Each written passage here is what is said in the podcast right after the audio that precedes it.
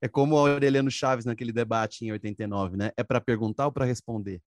O que, que vai acontecer agora? Vou ter que recortar e fazer o quê? Colocar no começo do programa, como introdução.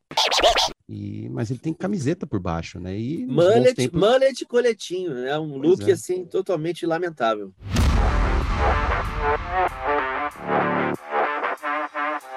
Página, não, não encontrada.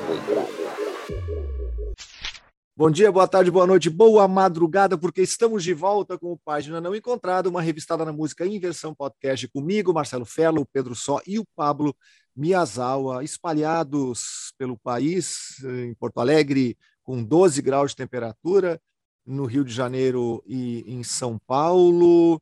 E hoje a gente vai falar do Dia Internacional do Reggae, do Prodigy, do Sex Pistols, da Diana Ross, do Tom Jobim, do Robert Plant, e vai ser divertido o negócio hoje. A gente vai ter, vai ter que dar uma corrida aqui para poder falar de todos os assuntos que colocamos na pauta dessa oitava edição do podcast Página Não Encontrada, também conhecida como A Bola Conhece Pelé ou Eu Vi um Jabuti Comendo Jabuticaba. Eu vi um jabuti comendo jabuticaba.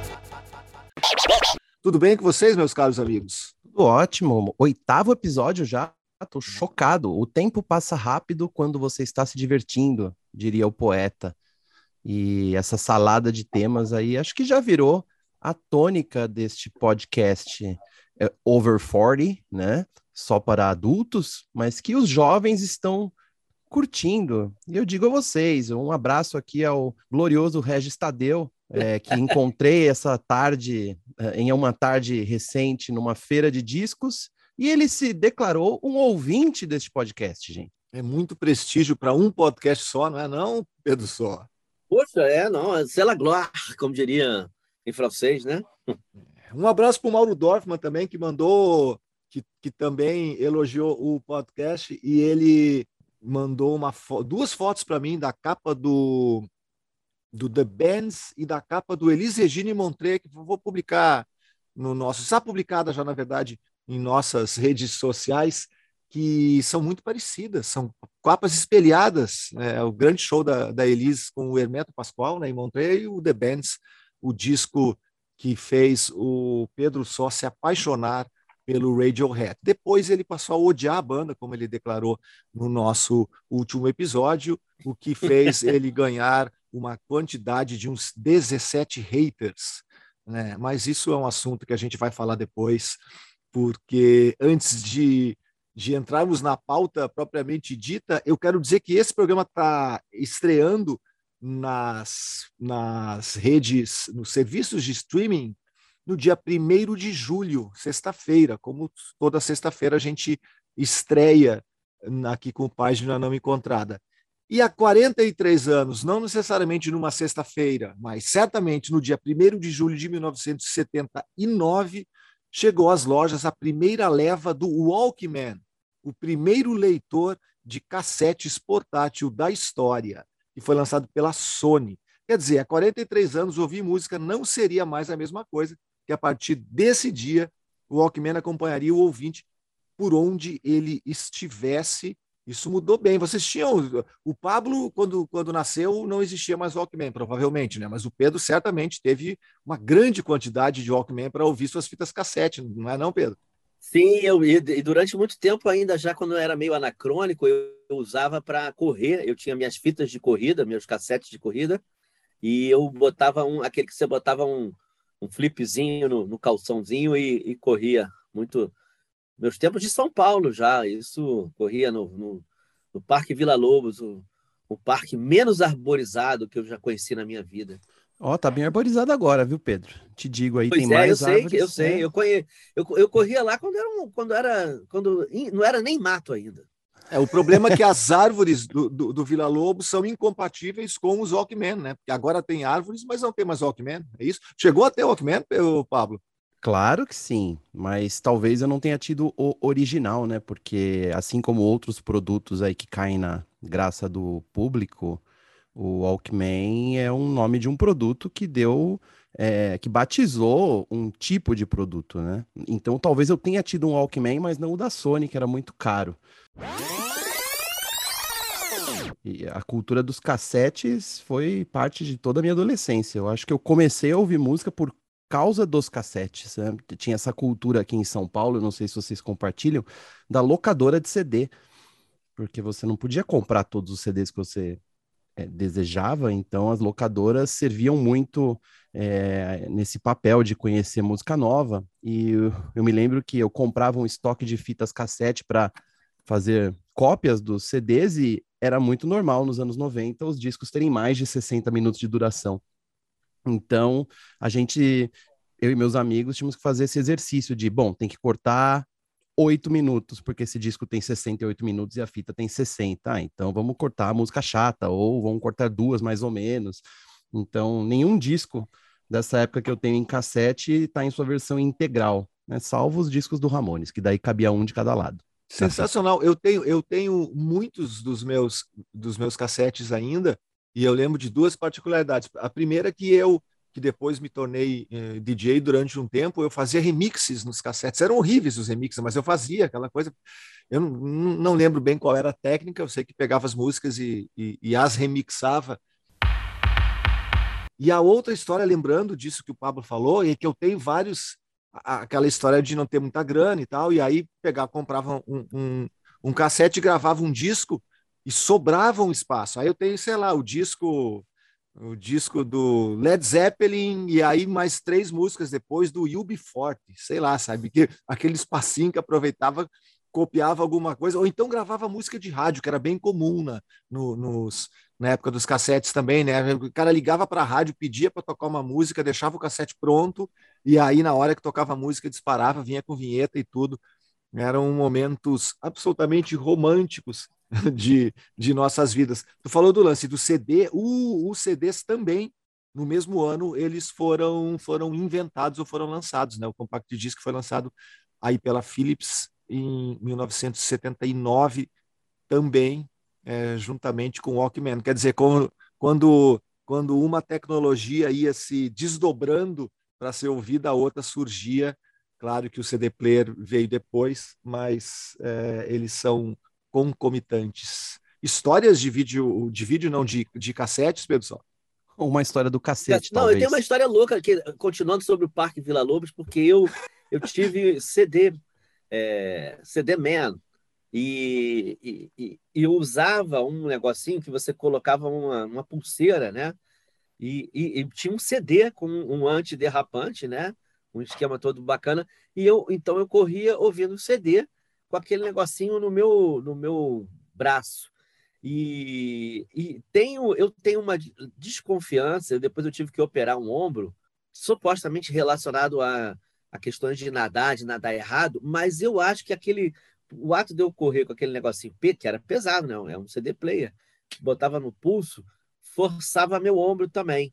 Eu sei que arrumei uma lesão, uma, uma, uma, uma tendinite que não passava e acabei, uma das poucas operações a que me submeti, uma artroscopia de ombro. Olha que beleza. Agora, tem essa história de a gente ouvir música né, no fone de ouvido por conta dos, do, do lançamento do Walkman e depois dos compact discs, e só nós ouvindo a música, né? Quer dizer, não compartilhava mais, é exatamente até porque estava no fone, mas é, eu, eu lembro, e eu ainda cheguei a pegar um, um, um, bom tempo, até os anos 80, de que a gente ouvia os discos, né, os, os discos de vinil nas cabines dos, das lojas de disco, né, que era sensacional para fazer aquela aquela triagem e tem nego que passava o dia inteiro ouvindo o disco inteiro, depois ia embora e não comprava e tudo certo, né? Nunca vou dizer que já que nunca fiz isso, né? Mas talvez eu já tenha feito também. Mas fico pensando, ah, né? A gente agora... falando dessas coisas, imagina os jovens, né? Pensando, jovens, estou falando pessoas que para quem o cassete hoje é uma moda antiga, nova, e a gente falando aqui sobre ouvir música com apetrechos, né?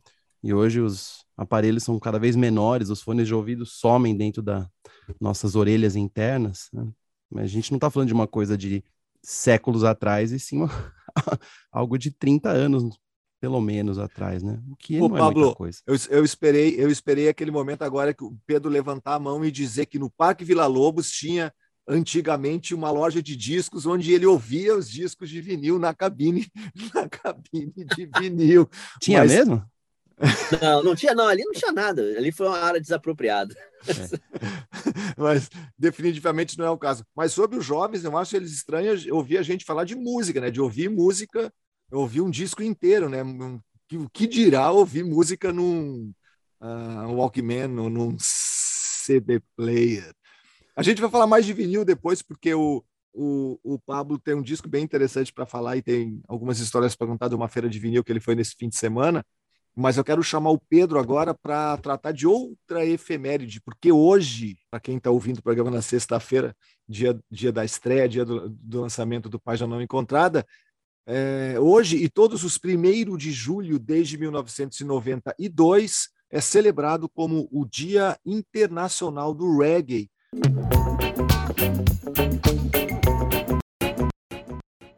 O Reggae Day foi inspirado pelo discurso da Winnie Mandela em Kingston em 1992, em que ela admirou a capacidade do gênero de encorajar, inspirar e unir as pessoas. Esse é o tema da nossa chamada de capa, que tem a, a responsabilidade da edição de Pedro Sol.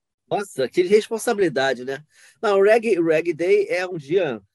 Assim, eu já fiz matéria, inclusive, com é, DJ apresentador da, do, do, da, das rádios principais lá da Jamaica, para celebrar esse dia. A gente teve recentemente no, aqui no Rio de Janeiro, valeu por um Reggae Day antecipado, que a gente teve um dia com show do, o, do Ponto de Equilíbrio e com uma, uma grande participação do Steel Pulse né, nesse dia.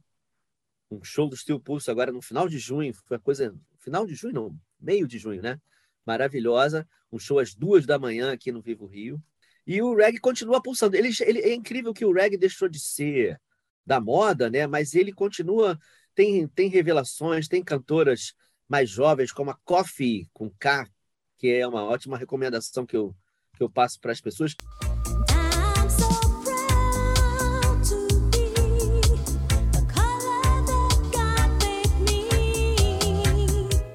Tem veteranos fazendo disco legal, é, Horace Andy, Barry Hammond, né? Os caras que cantam pra caramba. E tem pessoas que vocês habitualmente não ligam ao reggae, que estão fazendo reggae hoje em dia e fazendo muito bem. Um deles é um cara chamado Cleveland Watkins, que é um cara premiadíssimo na Inglaterra. E eu me lembro de conhecer o Cleveland quando ele cantava com o Gold. Ele veio aqui com o Gold, Marcelo Ferla pode ter lembranças aí também sobre isso. E quando o Gold era a grande sensação da, da música popular inglesa, né? E e da música popular, digamos assim, hipster do mundo.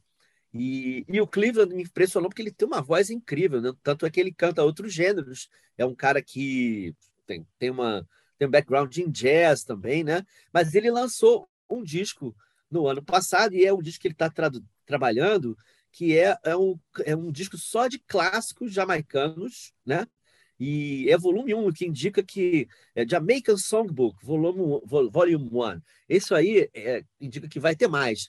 E a seleção dele é maravilhosa. Ele tem uma voz impressionante, né? Ele pega músicas de várias fases, mas basicamente de Lovers Rock e um pouco de Rocksteady. Tem Join the Morning, Alton Ellis, umas coisas assim muito bonitas. E a voz dele ele tem um timbre privilegiado e técnica vocal impecável. Ele é OBI, ele tem condecorações é, na Inglaterra. Ele é um cara realmente muito, muito acima da média.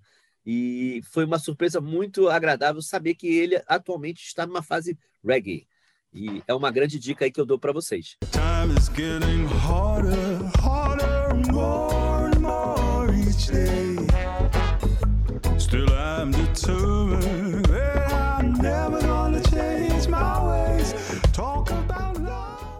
E a gente tem, essa semana também tivemos, dentro do, do, do panorama reggae inglês, né? A gente teve o lançamento da Holly Cook, que é que vem a ser a filha de um dos Pistols, né? A filha do, do Paul Cook, do baterista, e, e também a mãe dela também é ligada à música. Ela era uma das cantoras do, do Culture Club, Jenny Cook, né? E, e, a, e a, ela já tem uma já tem uma carreirazinha. Esse já é, é, o quarto álbum dela, tem um dub no meio aí também mais. E é bacana que esse, esse disco tem uma participação do Denis Bovel, né?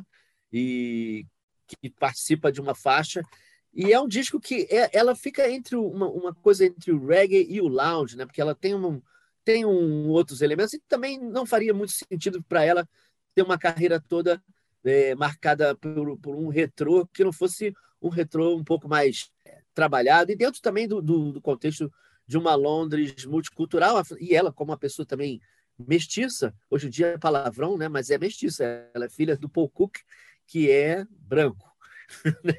Loiro e, né? e, e da Jenny que, que é negra. Então ela a identidade dela ela que pode resolver claro mas ela ela é mestiça. A gente não pode escapar disso. E, e, e a música que ela faz tem dentro das loucuras de influência de Filadélfia, Soul, sei o quê, mas tem aquela coisa incisiva britânica que é muito bacana.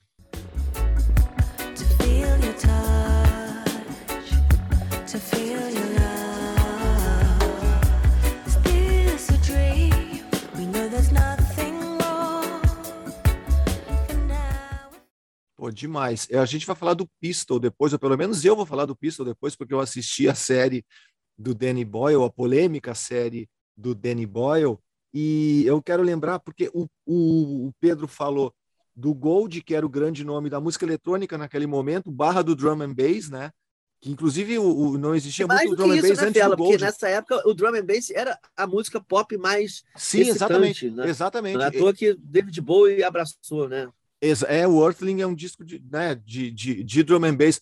O nome drum and bass, inclusive, porque o, o Gold ele era namorado da Bjork, e diz a lenda que foi a Bjork que inventou, que colocou nessa música que ele fazia uh, um, esse rótulo de, de drum and bass. E o Pedro falou também do Horace Sandy, que era o que, que cujo disco lançado esse ano está na lista do Guardian como um dos melhores discos lançados até agora em 2022, e que era o vocalista, ou ainda é o vocalista do Massive Attack, além da carreira solo dele, que é muito legal. A gente não consegue falar nada de música eletrônica sem reggae. Inclusive, quando eu escrevi um livro de música eletrônica para aquela, aquela coleção da Super Interessante, para saber mais sobre música eletrônica, eu comecei falando da Jamaica, comecei falando da descoberta da Jamaica e comecei falando do, do, reggae, dos estúdios de reggae, porque grande parte, sobretudo quando a gente fala de gold, né, e fala da, da, daquela, daquela linha do trip hop, do drum and bass e depois do grime, do dubstep, tudo vem completamente numa linhagem direta do reggae, então o reggae é absolutamente fundamental para a música eletrônica. Mas eu quero falar sobre reggae no Brasil, né? Porque a gente sabe que tem uma cidade no Brasil, São Luís do Maranhão, que é a cidade do reggae, né? E eu dei uma pesquisada para entender como que as coisas aconteceram lá.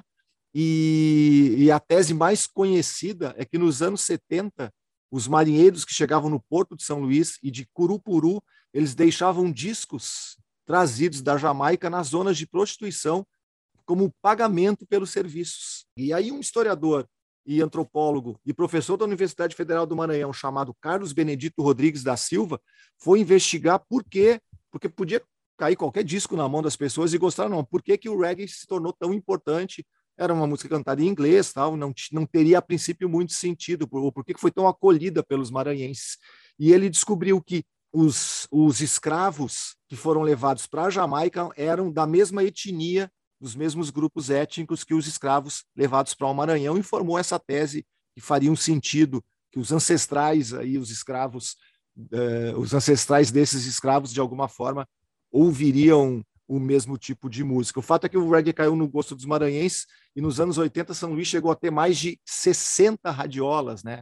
São os sound systems, né? Onde o povo faz as festas de, de reggae. E aí, falando de reggae no Brasil, de conhecer reggae no Brasil, o Caetano gravou na, o Nine Out of Ten em 71, a música saiu no Transa, que é um disco de 72, olha a gente começando a falar de 72 de novo. Né? E ele falou que ele, ele começa falando que ele ouvia reggae na Portobello Road, né? E o Péricles Cavalcante, que depois foi parceiro do Caetano e que morava em Londres parte do tempo em que o Gil e o Caetano moraram lá também, ele disse que o Caetano, quando ouviu o reggae, o Caetano se interessou muito mais pelo reggae do que do Gil, que o Gil no começo não não deu muita bola para o, o estilo. Embora, quando se fala de Gilberto Gil, imediatamente se, se fala de reggae no Brasil, o disco, o, o Gil em 77 no Refavela deu uma namorada ali com, com, com o reggae. Depois de 79 gravou o Não Chore Mais, né, que virou um grande hit, o primeiro grande hit de reggae no Brasil, a versão do No Woman No Cry do Marley, e nos 80 foi para Jamaica e gravou Vamos Fugir com a banda do Bob Marley The Wailers. Foi lançado em 1984 esse disco. Mas para a gente entrar, inclusive no nosso título aqui, em 1980 tem um disco no Brasil que muita gente considera o primeiro disco de reggae lançado no Brasil, pelo menos ostensivamente ou assumidamente, que se chama Bahia Jamaica. É um disco dos baianos Chico Evangelista e Jorge Alfredo, da música Rastapé, que fez grande sucesso no festival MPB 80. Eu lembro que eu gostava demais dessa música naquela época, e eu ouvi de novo o, o disco Bahia Jamaica para falar sobre reggae, e como eu achei legal, reouvi o Rastapé, tem uma música chamada Rastapé, tem uma música muito legal também chamada Música Alegre, né? E, e, esse disco também é tido como um dos precursores do Axé Music. Ele se chama Bahia Jamaica, do Chico Evangelista e do Jorge Alfredo. Rastapé é moçada, no passo dessa dança, barra afoxé. Bom, você começou a falar sobre reggae brasileiro eu tenho que mencionar aqui uma relação indireta que eu, euzinho, tenho com a banda paulistana Planta e Raiz, que é um, uma das bandas de reggae mais longevas em atividade aí no Brasil. Estão em, tocando desde 1998, começaram fazendo covers de Bob Marley, mas a minha história é um pouco anterior à formação do Planta e Raiz. Eu tinha uma banda que sempre tocava nos festivais de música do meu colégio, no bairro da Vila Mariana, em São Paulo, e era já uma banda conhecida, mas eu costumava também fazer uns outros projetos. Então, quando havia festival, eu tocava com a minha banda principal e com essa banda paralela aí para tocar cover, para tirar onda. Em 96, se eu não me engano, eu tive esse festival na minha escola e eu ia tocar com as duas bandas. A primeira era a minha banda autoral e a segunda era a banda de covers. Daí a gente chamou para essa banda de covers o, todo mundo que tocava alguma coisa na escola. E daí a gente chamou um, um rapaz chamado Juliano, que era de umas duas ou três séries abaixo da minha, para ele tocar percussão, porque a gente ia tocar skunk e outras músicas que faziam sentido em 1996. Daí a gente subiu no palco para tocar com a minha primeira banda, minha banda autoral, e o Juliano não entendeu muito bem que não era a vez dele subir ao palco, e ele subiu ao palco, montou ali os tambores dele, logo na nossa primeira música, que era um punk rock nervoso, ele começou a batucar junto e foi até o fim da música. E eu tava tentando ouvir assim, de onde tá vindo isso, né? Olhei para trás, o cara tava lá, eu falei, meu Deus, não é agora, ele não tem que tocar agora. Daí eu expliquei para ele, ele saiu e voltou só na outra banda. E alguns anos depois ele virou o percussionista do Planta e Raiz, e hoje ele é o baterista do Planta e Raiz, né? Depois da saída do baterista original. Então, um abraço aí pro Juliano do Planta e Raiz, que tocou na banda errada por alguns segundos, mas por quem eu tenho o maior respeito. Eu, inclusive, sou fã do Planta e Raiz antes de saber que ele estava tocando na banda. Mas a sensação que vem da mente ao coração descontamina o ambiente, vai emanando de gente pra gente. Pô, foi nesse momento que vocês inventaram o punk reggae, então é isso? Naqueles, naqueles 15 segundos antes de expulsar o cara do palco. Cara, eu tenho também que te revelar que eu tive várias bandas cover de brincadeira ao longo da minha vida, e uma das mais recentes é uma que fazia covers do Sublime, né, em que eu era o guitarrista e vocalista. Pode imaginar essa cena. E tem gente que não considera o Sublime uma banda de reggae, né? É uma mistura de um monte de coisa tal. Eu não queria contribuir com o Sublime justamente num debate sobre bandas de reggae, mas enfim, tá aí outra nota de rodapé da minha vida. O, o Silpulso, ele chegou a fazer, um, a fazer show solo agora ou ele só participou, Pedro, dessa vinda ao Brasil? Não, ele fez show solo, ele fez show solo no Rio de Janeiro e, e, e isso foi uma turnê muito mal divulgada, que rolou hum. em vários lugares do, do, do Brasil. Era o Festival Tribo de Marley, né? E aí tinha Groundation também, outra banda de, de fora, né? E, mas era, era Festival Tribo de Marley, era assim que era vendido. O Chilpus da primeira leva né, de, de, de, bandas de reggae inglesas que depois se tornaram conhecidas no mundo todo. Eu, eu, eu lembro que numa conversa, até falando de, de Steel Pulse, de Black Uhuru, de Sly Rob, de Augustus Pablo, de Lee Scratch Perry, de artistas ligados ao reggae e, e ao ska e, e, afins, né? Que o Pena Schmidt, o grande produtor brasileiro, que produziu várias bandas é, importantes dos anos 80 e, e, continuou, depois fez o selo o selo Tinitos, que foi o primeiro selo independente brasileiro daquele, daquela época, pelo menos dos anos 90, inspirado na, na sub pop, que o Pena dizia que o, o problema do reggae é que o Bob Marley era tão grande que tudo sempre ia muito rápido para Bob Marley. As pessoas parece que não, não, não, não tinham tempo de parar para entender o tamanho desse, desse gênero, que o, o Marley, além de ser absolutamente genial, ele teve uma produção muito grande de músicas, né? Então, as pessoas parece que achavam que reggae era Bob Marley, mais ali Peter Tosh, Jimmy Cliff, parava um pouco por aí, né? Mas a Mas gente sabe que é muito mais do que, que isso. Isso, isso é, é uma a preguiça associada ao reggae e à Jamaica, né? Um estigma racista nojento, mas a preguiça é muitas vezes dos ouvintes pouco familiarizados com reggae, porque se eles forem buscar, eles vão descobrir muitos nomes de compositores, eh, não precisa nem sair. O Bob Andy, para mim, é um compositor tão bom quanto o Bob Marley. Tem cantores maravilhosos, a gente citou aí antes, né?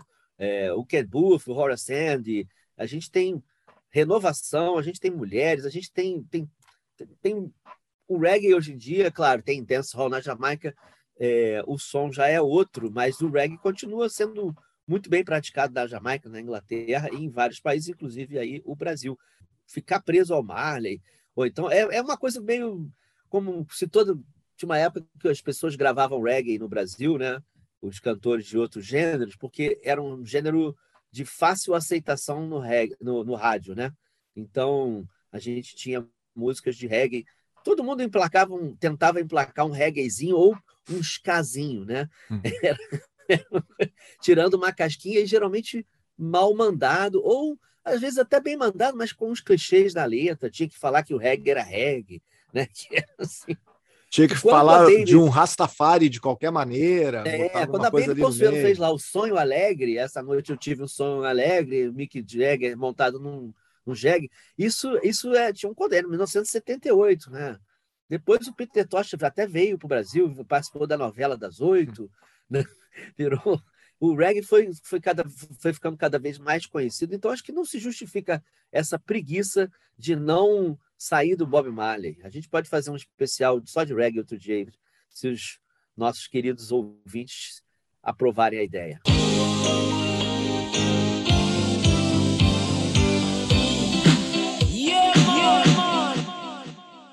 Dos primeiros shows de reggae a que eu assisti quando jovem foi o do Steel Pulse, no Hollywood Rock, oh. em 96. E eu me lembro que a, o meu conhecimento de reggae na época não, não fugia muito dos tradicionais, principalmente do é, dos dois álbuns do Bob Marley, que eram aquelas coletâneas, né, que embalaram todas as rodinhas de violão e festas de formatura e, e primeiros beijos, né, aquela coletânea é, Natural Mystic e a nossa, me fugiu o nome agora do disco da coletânea mais famosa. Legend. Do... Legend. Legend. Legend. É, o Legend e o Legend 2, né?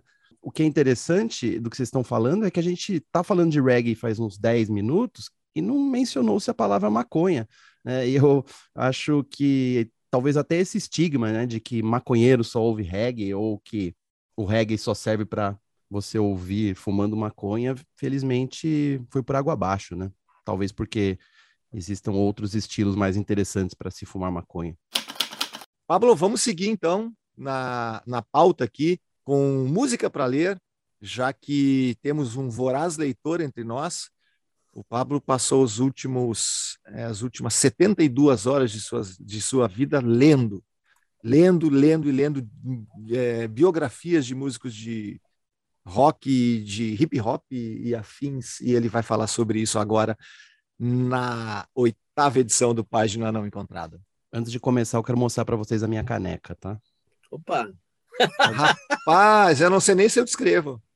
Não, não, não sei nem se eu vou descrever, não. não. vou descrever. Pode cortar. Pode Nesse cortar momento, não, não vai cortar, cortar não vamos. A gente está agora na, na vibe de cortar o mínimo possível. Eu quero dizer para vocês que Pablo Niazal agora pegou uma caneca branca com letras pretas, com uma alça, aproximou da câmera, não bebeu nada dela, colocou ao seu lado. Agora nós não estamos mais vendo a caneca de Pablo Miyazawa, mas somos todos ouvidos, Pablo. É isso. Eu sou parte integrante de um corpo de jurados de um concurso de cultura que engloba também literatura de ficção e não ficção.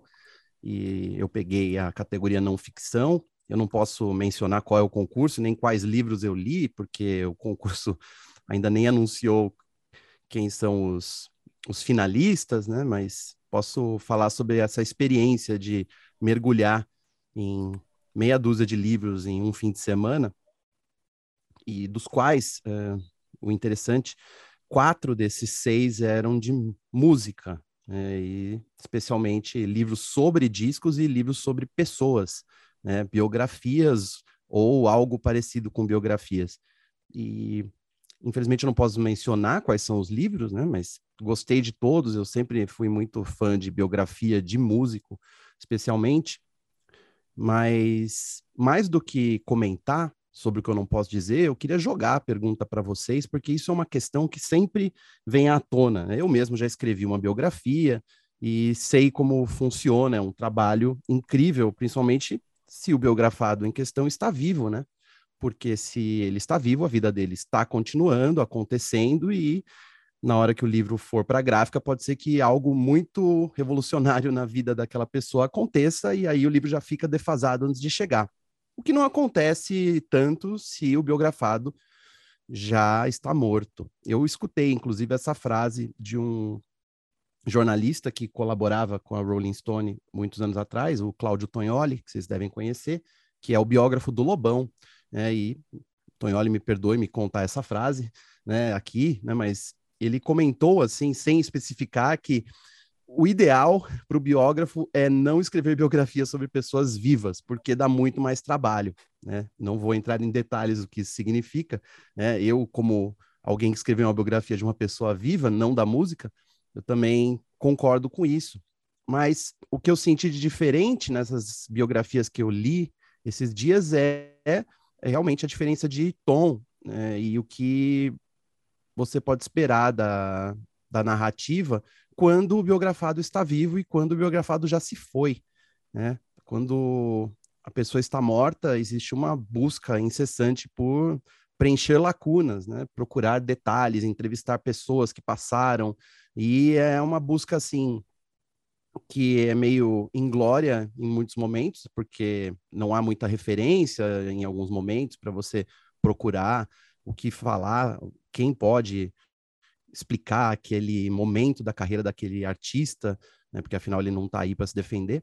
Mas ao mesmo tempo, quando a gente fala de livros de gente viva, né, a gente tem uma versão que provavelmente foi corroborada pelo artista. Ele deu as entrevistas e aprovou né, o que está sendo colocado no papel ou não. A gente tem umas exceções aí, histórias recentes de biografias não autorizadas, e inclusive várias polêmicas envolvendo os grandes artistas da MPB sobre se biografias precisam é, ter regulação. Mas daí eu jogo para vocês, amigos jornalistas e leitores vorazes de biografias, o que vocês acham? Vocês, quando pegam um livro e o cara está vivo ainda, é, e não é exatamente um livro em primeira pessoa com ghostwriter, mas uma narrativa obtida por um jornalista. Vocês acreditam mais no livro quando a pessoa está viva ou quando a pessoa está morta? Eu acredito mais nos mortos, sempre. é, o Rui Castro também é, é da mesma opinião que você, né? Que, que o Tonholi falou, né? É, o, e, e, e, também tem problemas com família, né? Às vezes, às vezes o biografado já morreu, mas com a família fica mais complicado ainda. Eu tenho uma, uma história de um livro que eu não escrevi, que eu comecei a trabalhar nele e que ele, ele basicamente foi o projeto foi abortado por questões familiares do, das pessoas envolvidas o que é uma grande tristeza, porque seria um livro maravilhoso, são personagens interessantíssimos, mas não tem como, né? É, é uma, vira uma questão legal e às vezes é até impossível você conseguir apurar, ou pelo menos bater os depoimentos com, com os fatos vividos e, e narrados por outros, porque rola um bloqueio, rola um, uma, uma barreira, uma muralha em relação a certos aspectos da vida da pessoa. É, eu acho que deve estar cada vez mais difícil, né? Agora, da maneira como a, a sociedade tem tratado os jornalistas, e aí com o acréscimo dos WhatsApp e redes sociais da vida, que todo mundo virou de alguma forma jornalista, ou pelo menos todo mundo tem a possibilidade de publicar coisas, né? Ah, eu acho que fica muito, muito mais difícil. Mas eu acho que é difícil de qualquer maneira, né? É, é a questão de, de ser, estar vivo ou, ou não, talvez livre de alguns processos, ou, ou talvez livre de alguma situação mais delicada, com, com o artista, mas é muito complicado. Biografia é um negócio muito sério, né? E eu quero, eu vou, eu vou no final, aqui no, no nosso bonus track, hoje falar sobre biografia de novo, porque o Pistol, ele é inspirado na biografia do Steve Jones, no Lonely Boy, né? mas ele é uma adaptação para a TV dessa biografia, e aí tem uma, tem uma questão de licença poética muito forte aí também. Fala, Pedro. Procure saber. Como diria nosso mestre Giló, 80 anos. Já que a gente está falando de livros censurados, de, de, de, toda, toda essa celeuma foi com essa turma do Procure Saber, não foi não? Aquela coisa, Roberto Carlos, Roberto Carlos ali censurando, e aí, aí o pessoal entrou na jogada e ficou se discutindo durante muito tempo isso que vocês falaram aí, o quanto que é importante é, para o artista balizar as informações ou não, e até que ponto ele pode escolher qual é a, a verdadeira verdade, já que a gente está falando de reggae nesse, nesse programa. Página não encontrada. Vamos virar Olha. a página para falar sobre Robert Plant, Pedro Só. Eu nem estava me preparando psicologicamente para falar de Robert Plant, mas a gente pode falar. Mas primeiro disco do Robert Plant. Deixa eu só. Primeiro disco do Robert Plant pós Led Zeppelin, né? Tá fazendo 40 anos, é isso? Meu 40, Deus é 82, é 40 anos. É, não, é, é, é a, a, fase mullet do, do Robert Plant, né? E que ele ainda está dentro de um, de um, universo, apesar de algumas coisas, ele estava tocando com um guitarrista muito bacana e que é um cara que meio que deu um tomou um chá de sumiço, né? Porque ele é o Robbie Blunt, né? É um cara uhum. que faz um trabalho muito interessante que renovava a linguagem ali do rock, do que, a, a qual o, o, Robert Plant estava atrelado, né?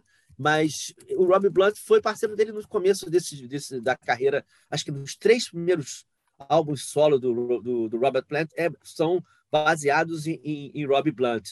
E nesse Pictures of at Eleven, Pictures at Eleven, ele tem uma grande participação e uma também grande, mas não tão famosa, mas tem Phil Collins tocando, e Phil Collins amarradaço no, com Robert Plant, e a gente tem também Cozy Powell, né? Então, assim, era uma, é, ele ele estava meio na coisa do, do, do, hard rock, né? Isso, o, é o, o Phil. Collins sempre deixa que eu chuto, ele toca em seis das oito faixas.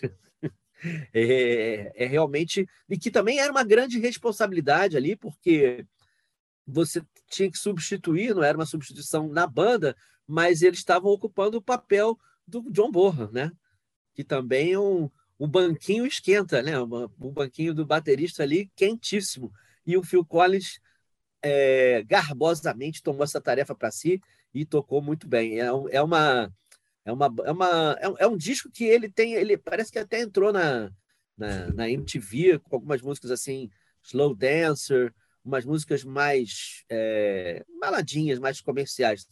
Mas também tem suas cacetadas. Burning Down One Side, que é que começa, já dava uma boa mostra de que o Plant continuaria no rock, coisa que ele sabiamente abandonou e soube abandonar na hora certa e que também se adequava mais às mudanças da voz que, que viriam ao longo da vida, né? Slow. Ooh, no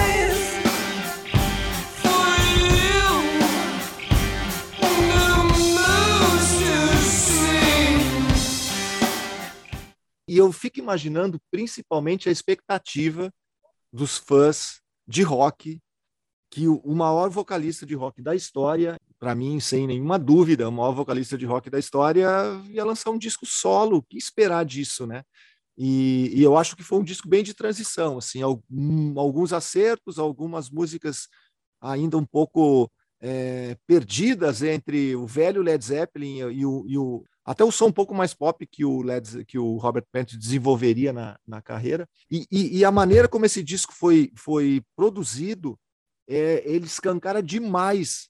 Parece que está tudo pronto para a voz do, do, do Plant aparecer mais do que nunca. Tem um pouco da tecnologia de 82 ali também, né? Ah, eu concordo com o relator. Robert Plant é a, a voz mais memorável, porque de todos esses vocalistas que a gente gosta de endeusar dessa época, por conta da personalidade, por conta da, de quão icônica é a voz, o timbre, o Robert Plant de todos esses vocalistas da época era o que realmente sabia cantar, né? Sim, eu, eu sempre associo o Led Zeppelin ao Black Sabbath muito assim por uma associação de época para mim, né? Então, as duas bandas vieram juntas e elas não podiam ser mais diferentes, né? Mas não tem nem como comparar a voz do Plant com a voz do Ozzy, né? Ainda que o as raízes talvez aí das duas bandas sejam parecidas e tenham surgido é, no mesmo país, é, o Plant sempre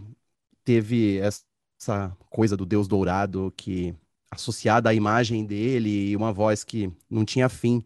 Eu lembro a primeira vez que eu tive a sorte de ver o show do Robert Plant sozinho aqui em São Paulo, no Hollywood Rock. Ele deve ter vindo para cá antes disso, né? Mas eu não era nascido. E eu lembro de muita gente ajoelhada no chão e chorando. E aí, dois anos depois, ele veio com o Jimmy Page, para aquele projeto Page Plant também, que é o mais próximo do Led Zeppelin que a gente chegou naquela época, é, e com um show bem diferente do que era o Led Zeppelin, mas aí eu vi as mesmas pessoas ajoelhadas e algumas chorar, chorando, abraçadas. Eu confesso, escorreu uma lagriminha de ver o, o Deus Dourado tão pertinho, né, mas eu concordo com você, eu não tinha avaliado ainda a importância que o, que o Plant tem na minha vida. Mas confesso que a carreira solo dele, é, eu passei batido mesmo. Para mim, ele sempre foi o cara do Led Zeppelin. Pra você ter uma ideia, na capa desse Pictures at Eleven, ele tá vestindo um coletinho, né? E, mas ele tem camiseta por baixo, né? E mullet, tempos... mullet coletinho, né? Um look é. assim totalmente lamentável. É, é quase. Tempos... nos tempos do Led Zeppelin ele usaria um coletinho, mas sem nada por baixo, né? Então a idade chega para todos. Ele entrava, estava entrando nos anos 80 ali, né? Quase um, um IUP, né? Então tinha um pouco daquela, daquela história, um, um milionário do rock. O Plant ele foi escalado para um, o segundo Hollywood, o segundo Rock in Rio. Eu lembro que o, o Dodge Sirena, que produziu o festival, hoje produtor do, do Roberto Carlos, mas o Dodge ele me encontrou no aeroporto eu indo para o festival e ele e ele disse ah, vou te contar vou te contar uma novidade que, que ninguém sabe ainda o Plant não vai poder vir o Plant acabou não não indo eu acho que ele teve um problema de garganta e aí ele foi substituído pelo Billy Idol né? o Billy Idol eu acho que não não lembro se o Billy Idol faria já dois shows ou faria um show só eu sei que aí ele não veio naquele Rock in Rio e veio depois e veio depois com o, o o Jimmy Page naquele projeto. E, e falou da coisa da lagriminha, né? É, eu tive a, a, felicidade de entrevistar o Page e o Plant naquela época, naquele antes daqueles shows. É, teve uma coletiva no Rio e depois teve uma, uma individual com mais três jornalistas só e mais uma representante da gravadora à beira da piscina. Né? Evidentemente que foi antes do show, o show foi, foi em São Paulo, né? Eu vi o show em São Paulo, né? e eles tocaram, acho que foi São Paulo e Rio, eu vi o show em São Paulo. Mas foi muito emocionante eu chegar na, na mesinha, da, na mesa ao lado da piscina, e aí o Jimmy Page vir dar, me dar a mão para mim. Eu fico, pô, tô cumprimentando o Jimmy Page, cara, um guitarrista que fez tudo que fez na vida. E foi um papo bem interessante, teve alguns percalços, porque tinha uma determinação de que era proibido falar de drogas em relação ao Jimmy Page e um dos jornalistas, na terceira vez que ele insistiu em falar de drogas, pelo menos ele deu um tempo, a gente ficou falando quase uma hora, mas na terceira vez ele disse, olha, gente, não, tá, está encerrada a entrevista, mas a gente já tinha, tinha tirado um, um tudo que um, boas boas respostas da dupla. E antes da gente passar para outro ah, eu, disco, antes de passar, eu, queria, eu preciso dar uma, uma, uma dica para as pessoas, porque muita gente, e é muito pouco divulgado aqui no Brasil, o, o Robert Plant, além de fazer turnê com a Alison Krauss, e eu acompanho pelo YouTube quase tudo do Robert Plant, ele tem uma banda folk, né, que chama Saving Grace, que é uma, uma delícia, cara. Você pode, pode procurar lá no, no, no É um combo folk, não é uma banda, né?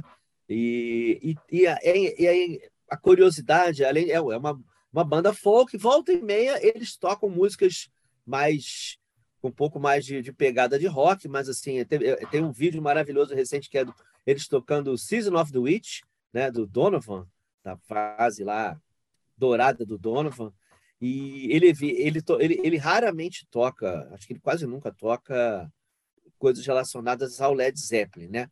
Mas ele vai assim, vai na trave, né? E a grande parceira, uma das grandes parceiras do Robert Plant nesse nesse projeto paralelo dele, do Saving Grace, é uma mulher portuguesa, cara. É incrível que ela toca muito bem. É, ela se chama Suzy Dian, né? Susana Guerra, acho que é o nome original.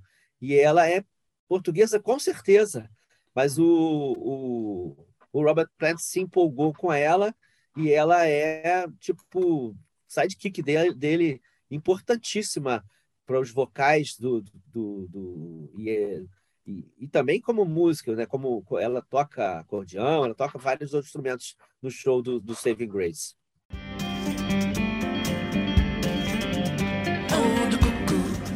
She's a pretty bird. She wobbles as she flies, and she'll never Na semana passada, a gente seguindo aqui, virando a página, mas seguindo em efemérides de discos importantes, o Pablo, quando a gente estava discutindo OK Computer e Radiohead, me disse uma frase que ficou ecoando no meu cérebro durante toda a semana. A gente tem que voltar, porque é muito importante, é muito legal isso. Desde que a gente começou aqui a fazer o programa e desde as nossas conversas pré-estreia do Página Não Encontrada, eu sempre falei que eu acho muito importante o fato de que a gente mora em lugares diferentes e teve vivências diferentes na relação com a música, né? De ouvir rádios diferentes, de ler jornais diferentes. Acho que a rádio aqui acaba sendo muito importante nesse processo.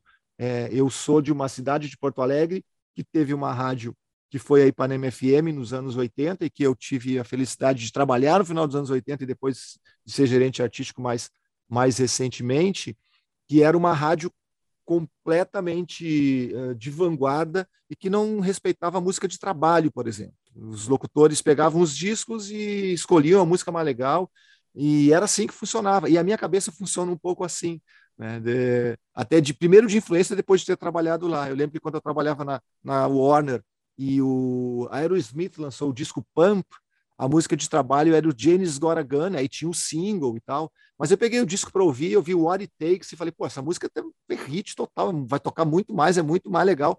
E eu lembro que virou um hit em Porto Alegre, mas não era para ser. Aí a grande Connie Lopes, que era diretora do Internacional da, da Warner me dizia, Marcelo, muito bom, muito legal, tá? mas assim, a música tem que ser o James Goragantz agora, já foi, meu, agora já escolhi uma melhor. Então, assim, é um pouco de como funciona uh, nossas realidades em relação à música, em relação à rádio, em relação a como a gente entende os contextos. E o Pablo, que está aqui curioso, olhando para assim, o que, que eu falei que impactou tanto? O Pablo falou o seguinte, para mim o OK Computer impactou demais mas também naquela época eu ouvia o Dream Theater. Em 1997, quando o OK Computer foi lançado há 25 anos, também foi lançado o Fat of the Land do Prodigy. E aí eu fico pensando que para mim, que eu via muita música eletrônica naquele momento, o impacto de um disco como OK Computer, que é um disco maravilhoso e que tem muitas inovações, mas ele bate muito diferente do que para uma pessoa que ouvia mais rock, né? Ele é um, um disco absolutamente transgressor no rock, mas não é tão transgressora assim se a gente considerar que era um momento muito importante, muito forte da música eletrônica.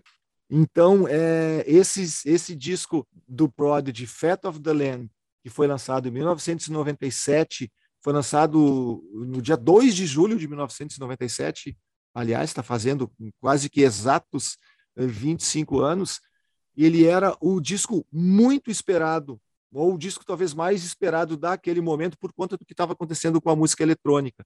Ele era tão importante que acho que 12 jornalistas brasileiros foram levados para Essex, para a casa dos Prodigy, um lugar onde eles moravam, para entrevistá-los. Porque o Fat of the Land era um disco muito esperado.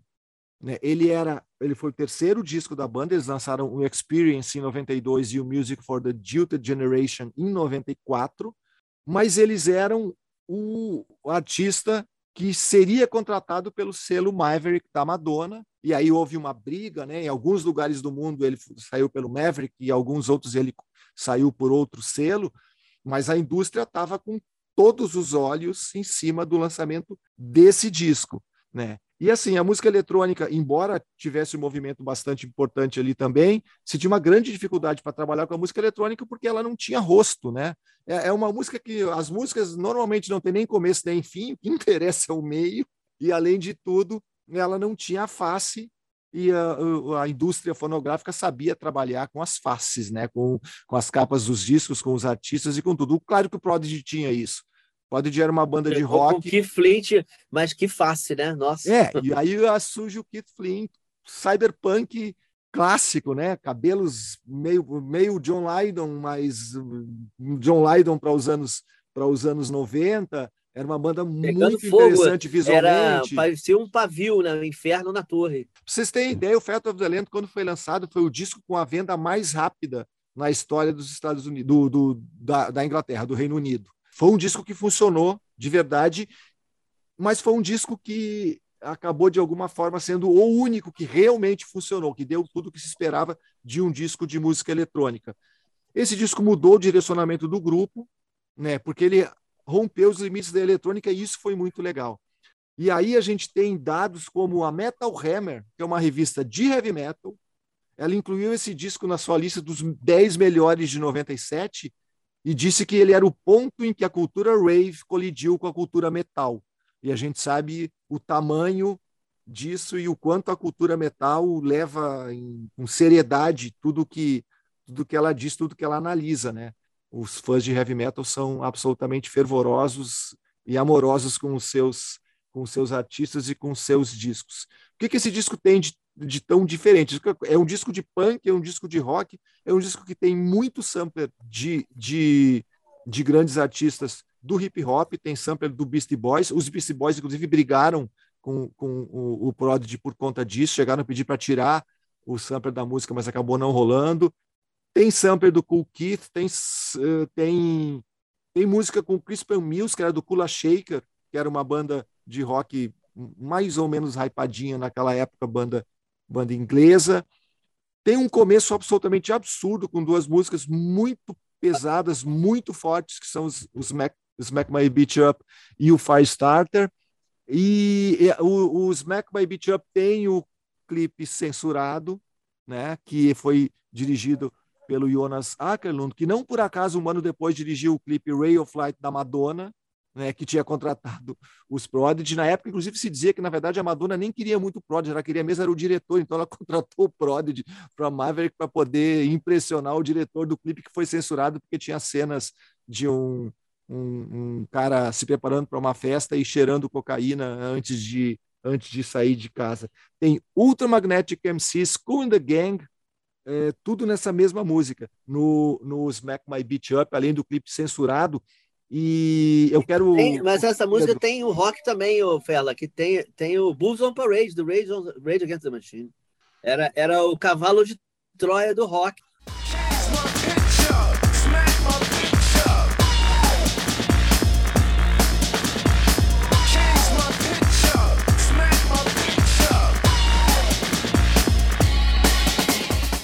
Tem uma história curiosa nesse disco também, que tem um crédito para um cara chamado Mark Cameron nesse disco, que na verdade foi creditado errado.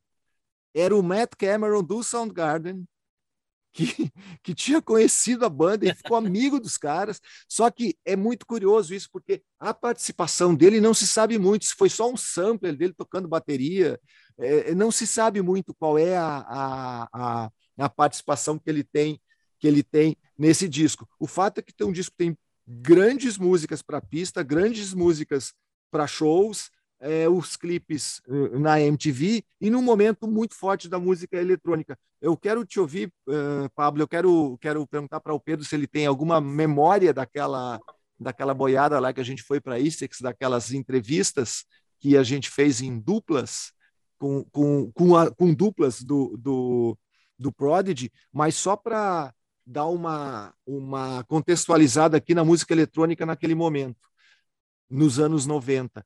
Em 1984, o show do Orbital no Glastonbury Festival foi considerado um dos maiores shows da história do festival. Uh, e em 2002, o, a Kill incluiu o, o, esse show nos 50 bandas para você ver antes de morrer, por causa desse show do Glastonbury. Estava é, muito bem o Orbital naquele momento. O Orbital já tinha alguns discos lançados. A gente está falando de 94. O Chemical Brothers, com o Noel Gallagher do Oasis, que estava bombadíssimo na época na guitarra, lançou o Setting Sun em 96. E esse se tornou o primeiro single que foi topo nas paradas do Chemical Brothers. Em 97 eles lançaram Block Rocking Beats, que se tornou o primeiro, eh, também foi primeiro lugar na, na, na, nas paradas, ganhou um Grammy como o melhor rock instrumental. Chemical Brothers, olha o que, que se considerava rock naquele momento, né? E, e depois, em 97, em 17 de abril, o Chemical Brothers lançou o disco Dig Your Own Hole, que é um disco muito importante, e a gente está falando do mesmo ano, 97. O Underworld, que tinha lançado em 96 um disco chamado Second Thoughts in the Infants, nesse disco tem a música Born Sleep, que estourou por causa do filme Trainspotting.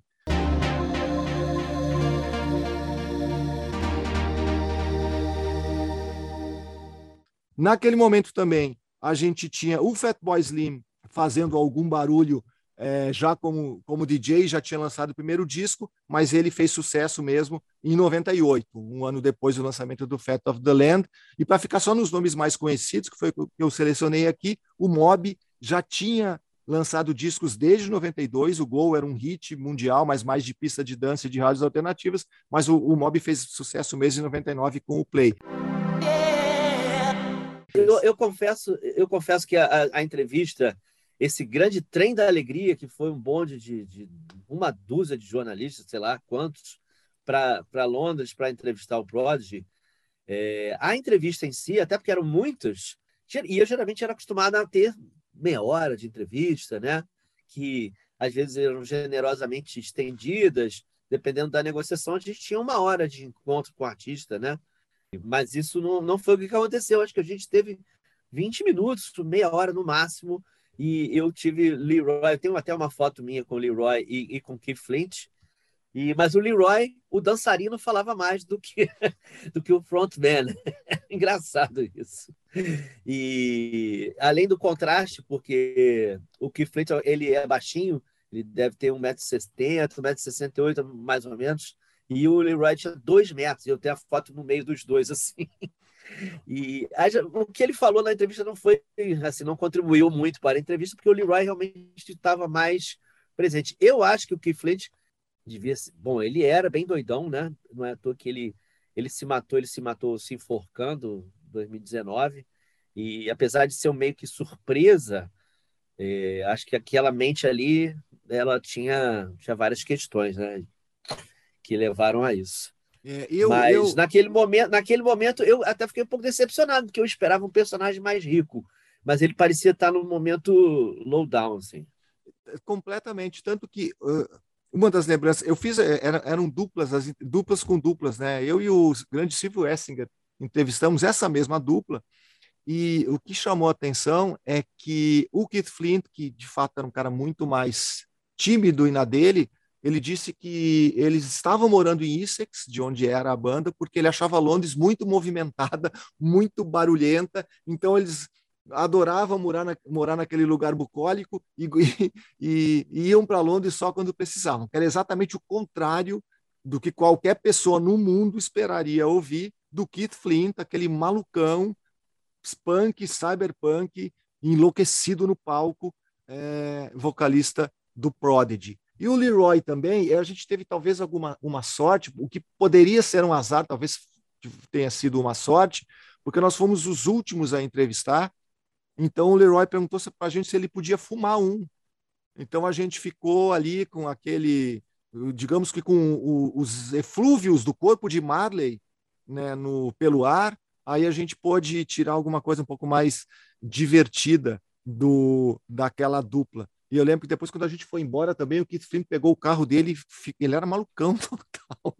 Ficou dando uns cavalinhos de pau na frente do lugar antes de ir embora. Era completamente, completamente inesperado, né? O Ferla, ele, na verdade, eu acho até que ele, ele o lance de Essex, porque ele era louco por motocicleta, né? O, o, bagulho dele, ele queria. Eu acho que Londres não é um bom lugar para quem gosta de andar de motocicleta nem, para dar cavalinho de pau com o carro vermelho esportivo que ele tinha, né, ultra high-tech ali, né? É, talvez tenha, mas a justificativa dele era que Londres é muito barulhenta e a gente gosta de silêncio. Como o Prodigy gosta de silêncio, né?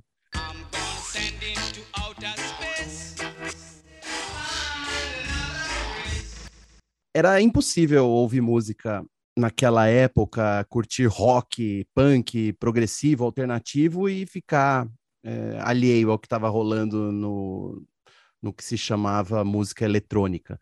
Eu acho que era muito interessante escutar esse tipo de música, era revigorante, porque ao mesmo tempo em que havia esse rótulo de música eletrônica, era uma música talvez mais pesada do que o que a gente ouvia no rock. Mesmo não tendo associações diretas com o rock, no caso do Chemical Brothers com o Noel Gallagher, eu lembro o quanto isso ficou é, isso foi valorizado entre meus amigos, assim, nossa, é uma música do Oasis, só que melhor, né, o Setting Sun, e era impossível ficar é, alheio ao Underworld, por exemplo, muito por conta do Transpotting, mas é porque era uma música que tocava em todas as baladas é. que a gente ia naquela época. E o Prodigy também, acho que não havia, não me lembro de haver qualquer tipo de preconceito da parte minha e da minha turma por ouvir o Prod, por achar que aquilo era música eletrônica que não se encaixava. Até porque, alguns anos antes, uma das bandas que eu mais escutava com essa turma era Ministry,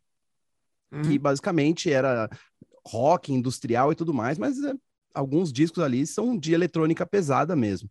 Então é como se nossos ouvidos já tivessem acostumados. Então, enquanto a gente ouvia o, o Weezer, ou sei lá, o Radiohead, ou os discos do Oasis, dava para escutar o Prod tranquilamente. Tanto que foi um dos melhores shows que eu me lembro de ter visto no Festival Close Up em 99, foi incrível. E esse disco, o Fat of the Land, obviamente eu tenho e eu me lembro que o grande sucesso no Brasil não foi Smack My Beat Up, que veio depois, uh, que rolou mais depois, mas a primeira música, o primeiro single foi aquela Brief, né, que você não mencionou, Verdade. que era justamente cantada pelo, o, pelo outro vocalista, né, o Maxim Reality, que era assustador também. E, assim, me lembro do, da, da, estranheza, né, de ver a, aquela, o Maxim e o Keith é, mesclando as vozes, era era assim uma cena de pesadelo mesmo. Eu gostava de mostrar esse clipe para algumas pessoas, falar, olha só que assustador isso, do mesmo jeito que a gente mostrava os clipes do Ministry eh, alguns anos antes. E esse disco também tem. Só fazer uma parte aqui. E o Breathe, para falar mais, mais um cavalo de Troia que o, o Fela estava mencionando os samples do Fat of the Land. O Breathe tem Tim Lizzy no, no sample. Verdade. Johnny the Fox meets Jimmy the Weed. É, um, é a faixa sampleada em Breathe. É, tem vários outros, né? tem Breeders também, né? tinha o Rage Against the Machine no, no, no Smack My Beat. Eles tinham, tinham um rock ali infiltrado. Pois é, e tem um cover nesse disco, né? Que eu fiquei muito feliz na época, porque eu era um dos pouquíssimos fãs do L7 no Brasil. Hum. Eu, um dos, o primeiro show impactante que eu vi na minha vida, que eu praticamente apanhei o show inteiro, foi o show do L7 em 93 aqui no Brasil, que precedeu o show do Nirvana, infame, no estádio do Morumbi. E eu era um fã é, daqueles que comprava todas as coisas que o L7 fazia e tem um cover de Fuel My Fire fechando o disco, que inclusive eles continuaram tocando e tocaram no Brasil e fecharam o show com essa música. E tem que lembrar também que Firestarter teve covers do Sepultura. Enfim, para mim, se você fala que o Prod e o Fat of the Land é um disco de música eletrônica, eu não vou concordar, porque na época eu escutava junto com o Falling into Infinity do Dream Theater. Era o que se fazia naquele momento. Você misturava laranjas, maçãs, cebola, melancia e dava tudo certo.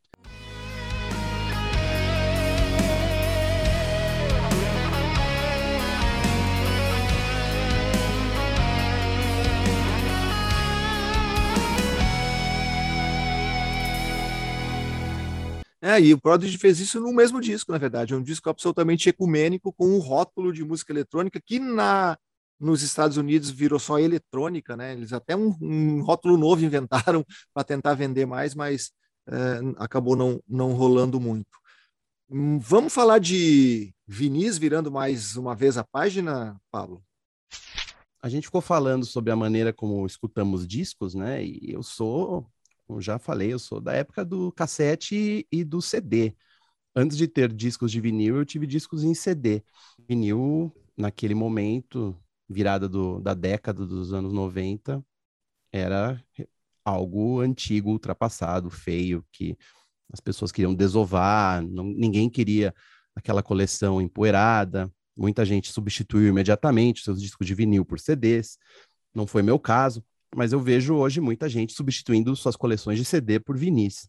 É, faz um tempo já que o vinil é um dos setores mais lucrativos da indústria fonográfica, pelo menos para artistas menores, e pessoas que nunca pensaram em colecionar discos de vinil colecionam simplesmente pelo o que eu chamo de prazer tátil. Eu acho que é mais gostoso você comprar um disco de vinil porque você se sente realmente adquirindo aquela música de uma maneira mais absoluta do que simplesmente um CD ou uma fita cassete. E discos novos, né? Então faz uns 10 anos que eu comecei uma coleção meio de um modo informal, sem pretensão nenhuma. Ah, vou comprar só esse disco aqui que tá tão bonito. E aí, quando eu fui ver, eu estava me pegando, trocando basicamente todos os meus CDs por discos de vinil. E eu tenho feito isso toda vez que eu tinha a chance de viajar para junkets e viagens a trabalho para os Estados Unidos. Sempre fazia aquela visitinha básica na loja Amiba, né? ainda a melhor loja de discos de música do mundo, que mudou de endereço em Los Angeles e ainda é um, maravilhoso poder chegar lá. Quer dizer, faz uns dois anos que eu não vou, mas ir lá e se perder no tempo e nas pilhas de discos e comprar álbuns que são muito mais baratos, infelizmente, do que os vendidos pelos importadores aqui no Brasil. E aí eu fui nessa feira de vinis que acontece na Barra Funda, de tempos em tempos aqui em São Paulo, onde eu encontrei inclusive o Regis Tadeu, e onde eu vi um exemplar de Roberto Carlos em detalhe sendo vendido por 450 reais. Né? Então, fica a dica aí, biografias proibidas valem bastante. Consegui fazer umas aquisições de discos brasileiros, antigos, é, 3 por 50 reais, mas isso era realmente a exceção. A grande maioria dos vendedores das lojas lá vendem álbuns de vinil novos, né? principalmente relançamentos é, em 180 gramas, remasterizados, novas versões dos discos antigos sendo lançadas em vinil. E aí me surpreendeu assim o, o valor base do disco no Brasil, né? O, a que ponto chegamos? Lógico, a gente está falando aí de gasolina a 10 reais, café a 25 reais o quilo, entre outros absurdos, mas eu tenho que fazer uma denúncia aqui, né? O, o, o preço padrão de um álbum importado hoje no Brasil está 250 reais. que é basicamente o dobro do que se você tivesse a chance de comprar na Europa ou nos Estados Unidos pelo preço médio de 20 a 25 dinheiros. Inclusive, esse preço mudou, né? Basicamente, há uns cinco anos, o preço do álbum de vinil em cidades musicais cheias de lojas como Barcelona ou Porto saía em média por 20 euros. Hoje o preço padrão de qualquer disco é 25. Então, isso também aconteceu nos Estados Unidos, na Amiba, que você conseguia comprar discos novos, lançamentos por 19, 20, 21 dólares, e agora o preço padrão é 25 para 27.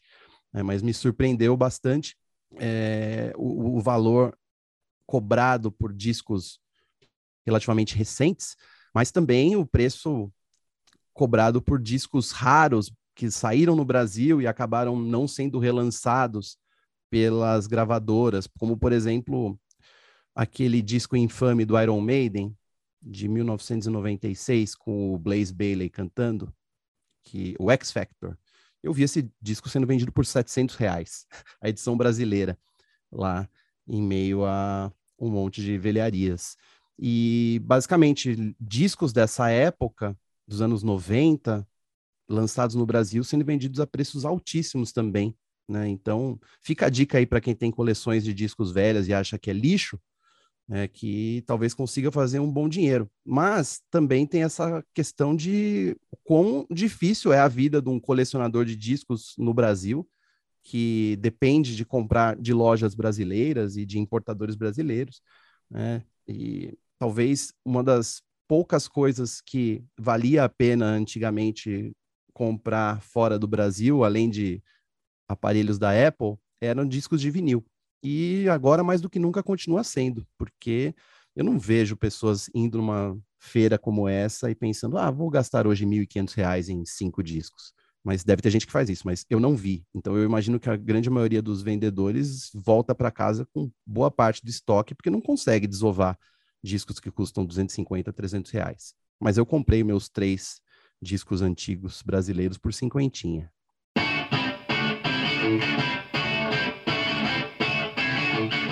Eu comprei o Selvagem e o Passo do Lui, do, dos Paralamas, que estava em bom estado e eu não eu não tenho, não tinha esses discos em vinil. E aí eu achei uma cópia de um disco muito importante para minha infância, como sempre eu trazendo aqui a minha infância para a mesa, né? Do Passarim, o disco do Tom Jobim e a nova banda. Nova banda é como ele chamava a banda na época, vou até pegar o encarte aqui. Que foi o penúltimo, penúltimo disco do Tom Jobim antes da morte dele. Né? O último disco, Antônio Brasileiro, foi lançado logo depois que ele morreu. E eu nunca tinha sido muito é, fã de Tom Jobim. Não me lembro de ser o artista mais ouvido na minha casa, nem o segundo, nem o terceiro representava uma coisa muito velha. Mas esse passarim, ele rodou muito na minha casa e nas casas dos amigos do meu pai que a gente ia visitar. E eu praticamente tinha decor as letras da, das músicas. Tinha música com videoclipe, né? O Borzeguin, tinha música com o Chico Buarque, que era tema daquela série da Globo, Anos Dourados, e muitas outras coisas. Tem gente que não gosta desse disco, tal, fala que é o fim de carreira mesmo do, do Tom, né, que já estava com 60 anos. Mas, pô, foi muito bom. Passei o dia ouvindo aqui e fiquei muito feliz. Não sei se vocês têm boas lembranças ou conhecimento sobre este álbum específico, mas para mim acho que tem mais a ver com memória afetiva do que qualquer coisa. Hoje é sexta-feira de manhã, hoje é sexta-feira. Deixa o mato crescer em paz, deixa o mato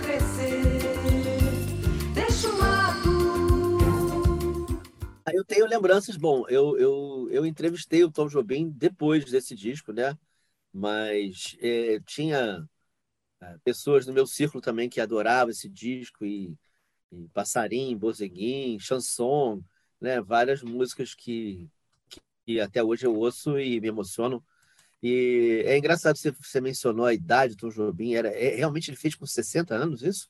Parece que 80, sim, ele tinha 60 É 87 anos. esse disco, né?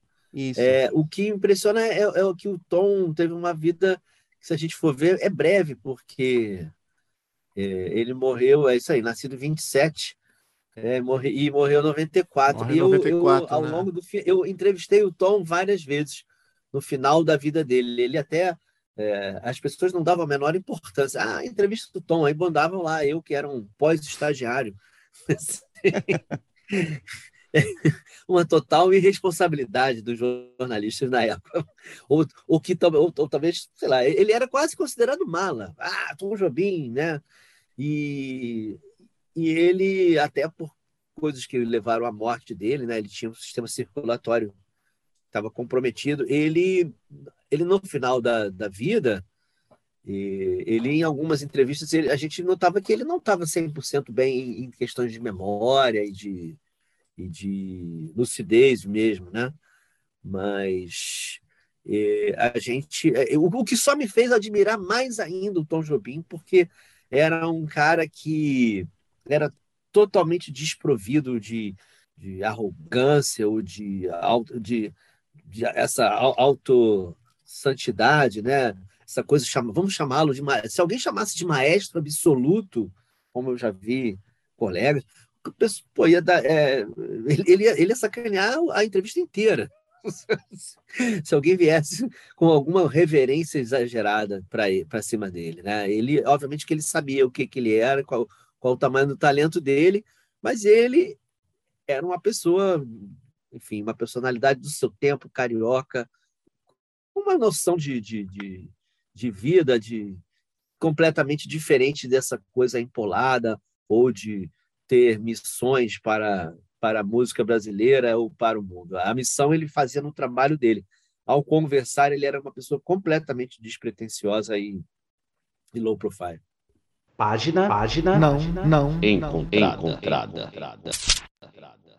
É, a gente vai virar a página agora para falar de uma pequena polêmica, não sei se a gente pode chamar de polêmica, mas a gente vai falar. Eu vou, eu, eu tenho um, um amigo inglês que de, durante um tempo desenhava tendas para o festival de Glastonbury, e aí eu, por conta disso, por conta dele me contar isso, é, vou usar a pronúncia de um, de um londrino de Islington que chama o festival de Glastonbury. Mas no festival de Glastonbury ou Glastonbury, como é mais fácil para uh, a gente falar, é, teve uma polêmica com a grande Diana Ross. Eu li por cima Uh, e foi. Eu só tenho só vi elogios para o show dela, mas parece que deu alguma, algum atrito, né, Pedro? É, algumas pessoas observaram é, que a Diana Ross desafinou em alguns momentos e ela não conseguiu alcançar algumas. Por exemplo, o Theme from Mahogany, que é um negócio bem difícil, umas notas altas, ela não chegou. E o que é absolutamente natural, considerando o trabalho arriscado e difícil que é cantar algumas músicas dela da forma como que a gente está acostumada a ouvir, né? De ouvir a gravação do estúdio feita quando ela tinha 30 ou 40 anos no máximo. E, e ela tem 78 anos hoje em dia, né? E acho até que também não está assim. É, ela vem em turnê, mas ela ficou um longo tempo parada, né? Bom, por pandemia, sim, mas mesmo antes da pandemia. E, e houve aquela coisa. Mas foi, é, foi um show, eu vi a, a crítica do, do, do, Guardian, do Alex, Alexis Petridis, que é hoje em dia o mais importante crítico da Inglaterra, ele alivia para ela e tal, as pessoas tiveram respeito. Mas houve, houve eu vi assim coisas, comentários de pessoas é, anônimos e, e, de pessoas que estavam lá que ficaram decepcionadas com a, com a, com a Diana Ross e também com a questão que ela teve um, pro, um problema de microfone, de retorno, e que ela não estava se ouvindo, enfim. O fato é que esse, é, é, esse show era um dos shows que eu tinha mais expectativa do festival, né? Quando, quando vi que era ela dentro do, desse show do Legends, né? Que agora eles têm, que agora não, eles já têm já um tempo, mas que é um negócio que valoriza sempre alguém uma longa estrada. E a Diana Ross foi lá e enfrentou essa dificuldade aí e a gente tem que dar um desconto para ela. Claro que também opções artísticas de, de show também não são as mais atualizadas, ou talvez ela pudesse dar, rever o fato dela usar medleys, né? que é uma coisa que, claro, tudo bem, nas Supremes tinha medley, né? mas tem músicas tão bonitas que é um crime cortar, né? E acabou que o show dela não foi a apoteose esperada. Eu acho que algumas pessoas, eu era uma delas, esperavam uma apoteose e que acabou não vindo. Essa apoteose acabou rolando mais nos shows lá do Paul McCartney, com participação do Dave Grohl, do Springsteen, né, do Bruce Springsteen, e em outros momentos. Eu tenho o meu, a, minha, a minha apoteose mental, na verdade, no que eu fiquei zapeando aqui de, do, do festival de Glastonbury, foi, foi uma, uma banda que me fez recon, me reconciliar com com alguns, assim, alguns hypes ingleses e coisas que ao longo da vida eu fui me afastando, até por achar musicalmente não tão interessante, e mas todo aquele fascínio britânico que a gente tem, que várias gerações de, de fãs de rock e música internacional têm, é, eles, ele foi reavivado a partir de um duo, uma dupla lá de Nottingham chamada Sleaford Mods, e os Linfonosis já é uma coisa que já existia, já tem aí uns. Eles estão, acho o primeiro disco de 2014, então já tem, já tem um tempinho aí, já oito anos de, de, de, carreira, e sendo que o, o Williamson, o, o Jason Williamson, ele é um, uma espécie de rapper, é um rapper que canta os pedaços também, e tem um sotaque incrivelmente charmoso de West Midlands, lá da região lá deles, e faz o que eles chamam lá de punk hop com ladainhas de classe trabalhadora. Esse cara, ele tem só, ele tem, ele tem mais de 50 anos. Eu fiquei chocado fazendo minha pesquisa aqui, porque o que ele faz no palco é incrível em termos de rap também, de fraseado, fôlego e, e presença. E foram grandes momentos que eu vi do, do, do, Festival de Glastonbury. Foram, eles tinham lançado no ano passado, eles lançaram um dos grandes discos da, da pandemia, assim, o tema de pandemia, que se chama Spare Ribs, é um ótimo disco, e nesse disco tem duas músicas com participação de, de vocalistas, de mulheres, né? É, uma delas, que é na música Nudge It, que é, um, que é uma cacetada, uma excelente música, tem a Amy Taylor, da, daquela banda Emil and the Sniffers, da, da australiana, que também é uma super banda para acompanhar, uma, uma banda que podia, poderia vir ao Brasil nesses festivais da vida. Infelizmente, não apareceu em nenhum desses que a gente tem aí agora no radar. E a outra, que é um grande momento, é a música chamada Mork and Mindy, que, que teve uma, uma, uma cantora inglesa, que é a Billy No Mates, e que foi sensacional ao vivo também. Essa música, para mim, foi um grande momento de, de, de Glastonbury e uma reconciliação com essa coisa britânica meio punk, meio estilosa e, e com a verve inglesa de um inglês que tem lá, né? Você pode olhar lá atrás é, o, o, o Sean Ryder, né? Do, do, do Happy Mondays, e a, com, a, com, a, coincidência também que, que no, no show do, do, do Sleaford Mods também rola um, um, um momento que só de, só de dança, né? O Andrew Ferns, que é um músico, né? Ele fica ali só doidão, se balançando, tá tudo gravado mesmo. E apesar que ele é sensacional em Shortcomings, também na outra grande música deles, é, ele tem essa verba britânica, essa coisa meio mal-humorada, cáustica, ácida, com umas referências totalmente loucas. Eu também fui pesquisar e descobri que eu falei, mas que diabo é essa, essa música? É, o que, que, que, que, que é, é Mork and Mind? Mork and Mind eu, fui, eu descobri que é um seriado do final dos anos 70 com Robin Williams e que, que ele é um ET, que, enfim, é um, é um ET e uma mulher, uma loucura isso. Uma coisa assim que é totalmente fora do meu radar e que aí casou porque são reminiscências de uma infância ruim a música. action man. I don't mess about. I make them kiss each other when my mum and dad go out. No messing, no curtain twitching, no stressing. I don't hang about.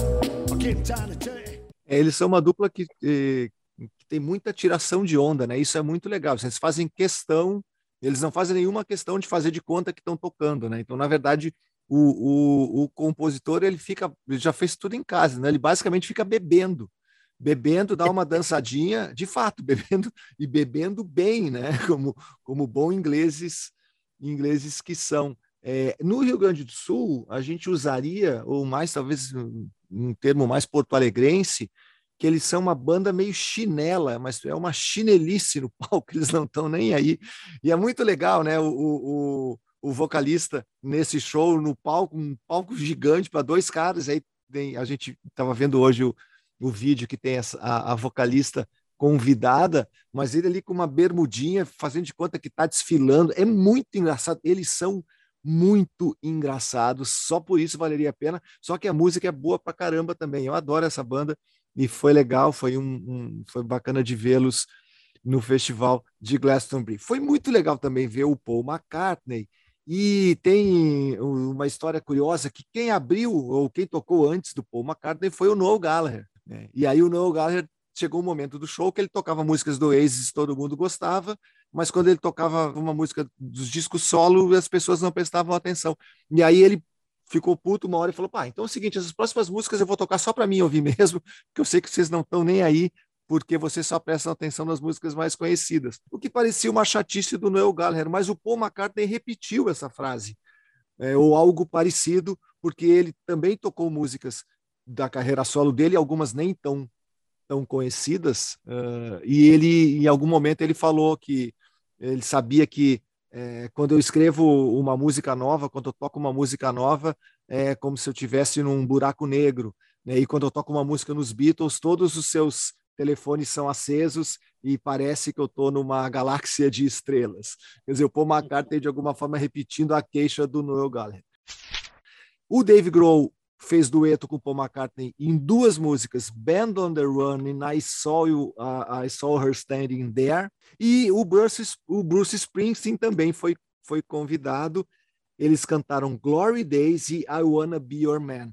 E aí o Guardian termina a cobertura desse show com uma frase muito legal de que tem muito a ver com amor à música, falando do cara que parece ser o cara que mais ama música no universo, no, no, no, planeta Terra, que é o Bruce Springsteen, né? Uma lenda do rock de setenta e poucos anos, momentaneamente transformado no fã obsessivo dos Beatles, que era na adolescência, parece que mal consegue acreditar em sua sorte.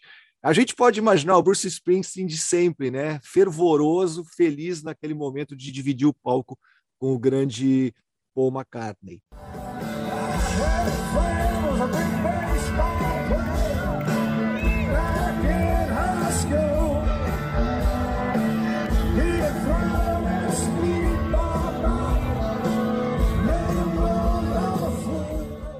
Falando de artistas novos, eu vi que um show que causou muita comoção foi do Wet Leg, as pessoas cantaram todas as músicas, as, as, as minas estão tão grandes lá mesmo, o Dry Cleaning foi muito legal também, e tem um cara aí fazendo a conexão com o Bruce Springsteen, que também teve um momento meio Bruce Springsteen no show dele, que é um cara chamado Sam Fender, a música dele... Ah.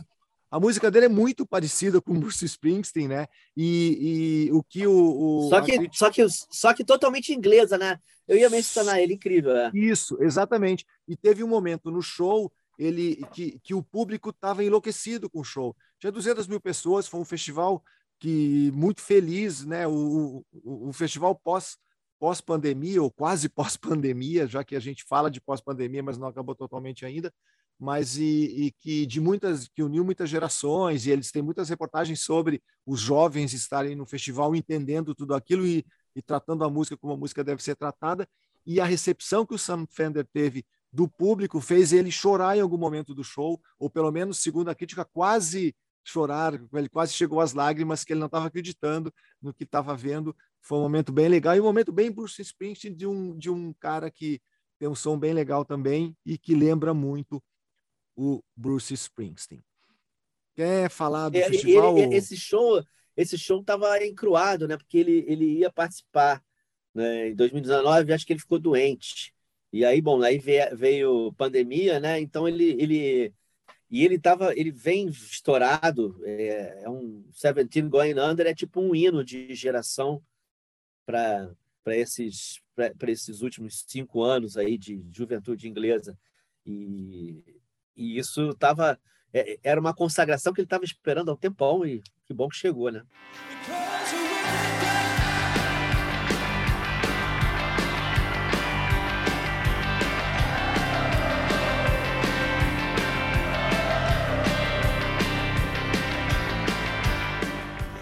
Fico pensando que o Dave Grohl e o Bruce Springsteen, moradores dos Estados Unidos, eles foram para Londres só para tocar no show do Paul McCartney. Olha que, que privilégio, né? Você tirar os dois de casa. E lembrando que foi o primeiro show ou aparição em palco do Dave Grohl desde a morte do Taylor Hawkins. Né?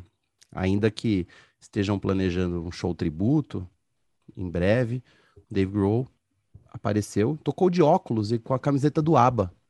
Isso eu queria ter visto. E, você, e o detalhe que era um tesão no, na mão, né? Que ele fez uma tatuagem do Taylor.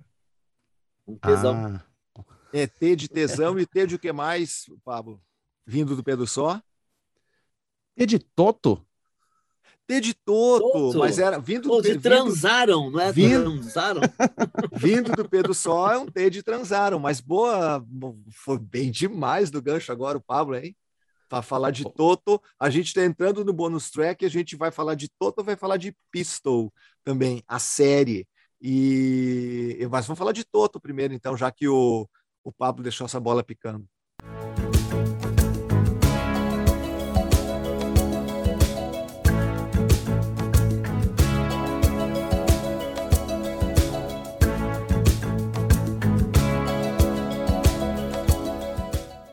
A gente está falando de Toto porque o grande Camilo Rocha, nosso amigo jornalista, postou hoje, eh, no dia que a gente está gravando aqui em suas, nas suas redes sociais, a gente está gravando no dia 29 de junho, que está fazendo 40 anos do lançamento da música África, da banda Toto. E o, o Camilo descreve eh, essa música como comfort food em forma de música. E é uma música que tocou em todas as rádios, toca em todas as rádios. Eu confesso para vocês que eu não tenho uma relação eh, de assim, não, não foi uma música que eu ouvi muito. Evidentemente que eu conheço o África, mas ela não quer dizer eh, muito para mim em termos eh, sentimentais, pelo menos, a não ser que é uma música importante da história da música da música pop comercial. Bom, é exatamente, eu ia dizer para mim, eu, eu, é uma música que eu, eu não vejo todo essa, essa, esse charme, essa coisa. Para mim, para mim, África era, era uma música tipo, como é que se diz, um earworm de rádio, assim, um negócio, essas músicas que tocavam muito, e na época a gente, bom, na época eu tinha 15 anos, 14, 15 anos, e essa, a gente ouvia o rádio, a rádio não tinha uma playlist, digamos assim, muito diversa, ela martelava as, as músicas, né? E a gente era submetido a isso durante o dia todo. Seria se tivesse ouvido no, no, no- radinho, no, no Walkman, no metrô, no, no ônibus, é, na, na academia de ginástica, na casa, enfim, um vizinho ouvindo, você ouvia por tabela a rádio, e essa música era chata. Eu, eu achava essa música chata. Eu preferia da- das que tocaram do- desse disco do Toto fora, eu sou fã do Toto, acho o Toto uma banda bem legal. E sem, sem, sem, sem ironia, né? Porque os músicos são, assim, referências e a, enfim, a qualidade técnica das gravações é um negócio absurdo.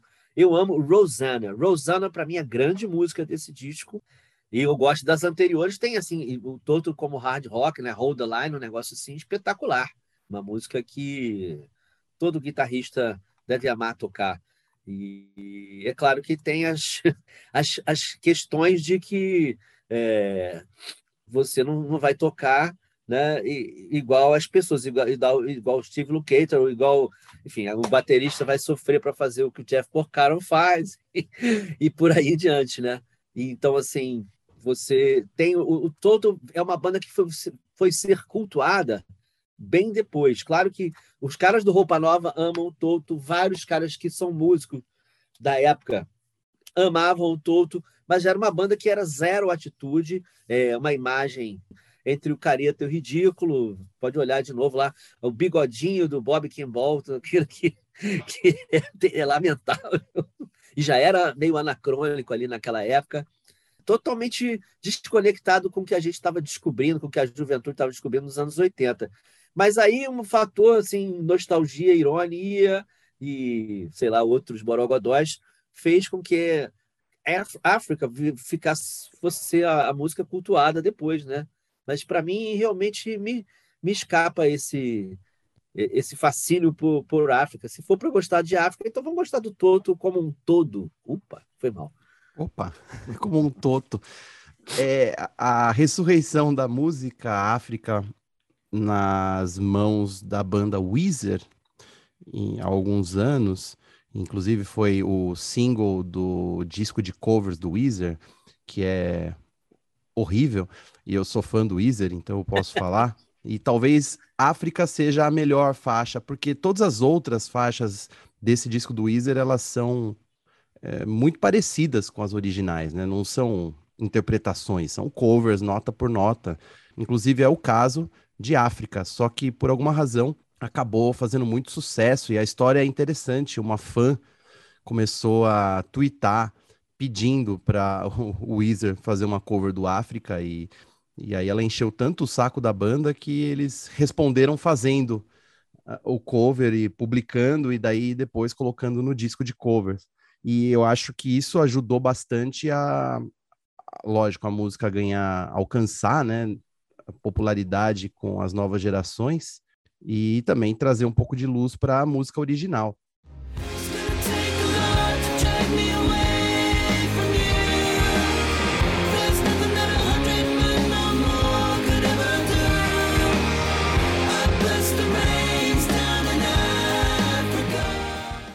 Eu não sei se África tocou muito em, em filmes, em séries que fizeram as novas gerações conhecerem a música, mas tem um fenômeno um pouco parecido, que é aquela música da banda América, a Horse with No Name, que ela é um super hit, pelo menos nas, uh, entre as pessoas de 20 e poucos anos que eu conheço.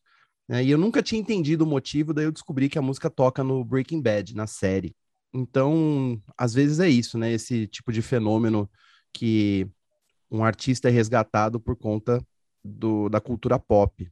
Eu até comentei aqui que no show do Nick Cave tinha muita gente que estava lá, justamente porque tem músicas do Nick Cave que tocaram em algum filme do Harry Potter. É, então é isso, são caminhos estranhos que fazem as pessoas redescobrirem artistas antigos. Mas a história de África e Toto, acho que acima de tudo, né, referências à parte, é uma música muito boa, né? E fala de salvar a África e os bichinhos, e o meio ambiente. Então, pô, quem não gosta de uma mensagem edificante, ecológica como essa?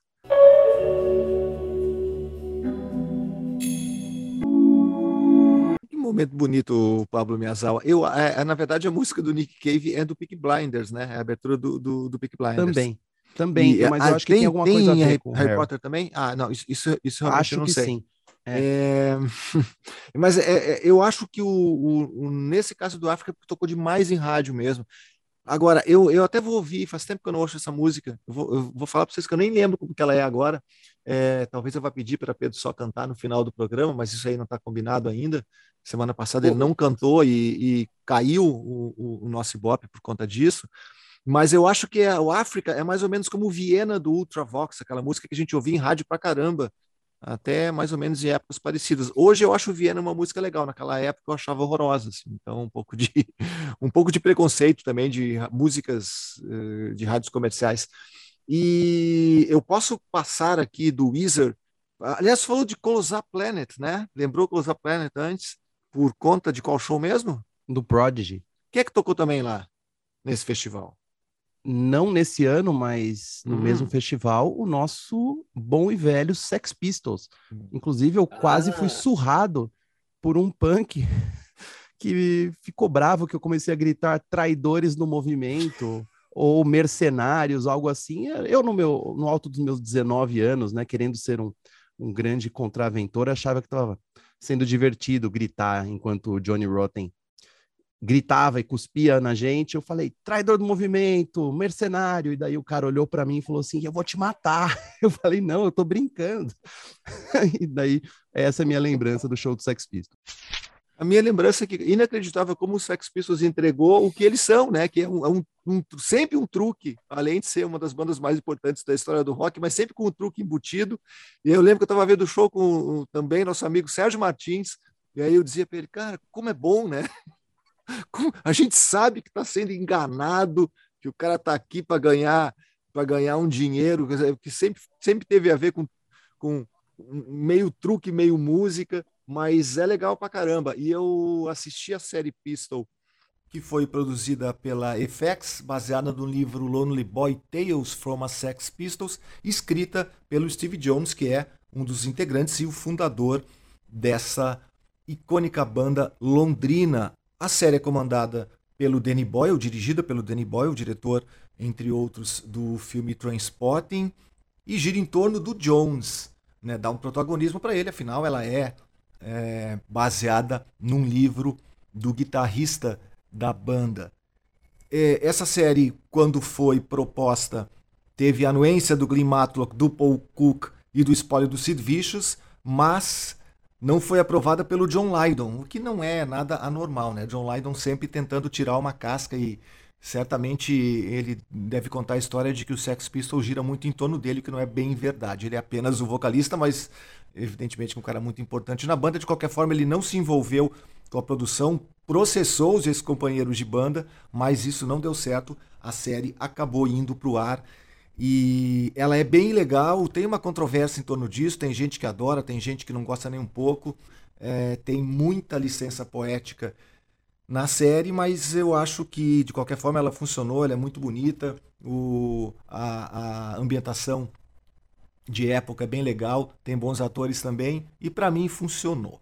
De qualquer forma, tem uma das licenças poéticas que me levou a ouvir outra banda por conta de um exagero do roteiro do Pistol, mas que tem alguma verdade e tem as suas uh, justificativas. Eu me refiro à banda Pretenders da Chrissy Hind. A Chrissy Hind é americana, foi morar em Londres em 73, foi para escrever para a revista Enemy e também trabalhou, mas durante pouco tempo, na Sex, a loja da Vivienne Westwood e do Malcolm McLaren, o criador do Sex Pistols, a ideia do Sex Pistols, né? e depois empresário deles, e depois demitido porque era o rei da falcatrua, é, como muita coisa que se girou em torno dos Sex Pistols.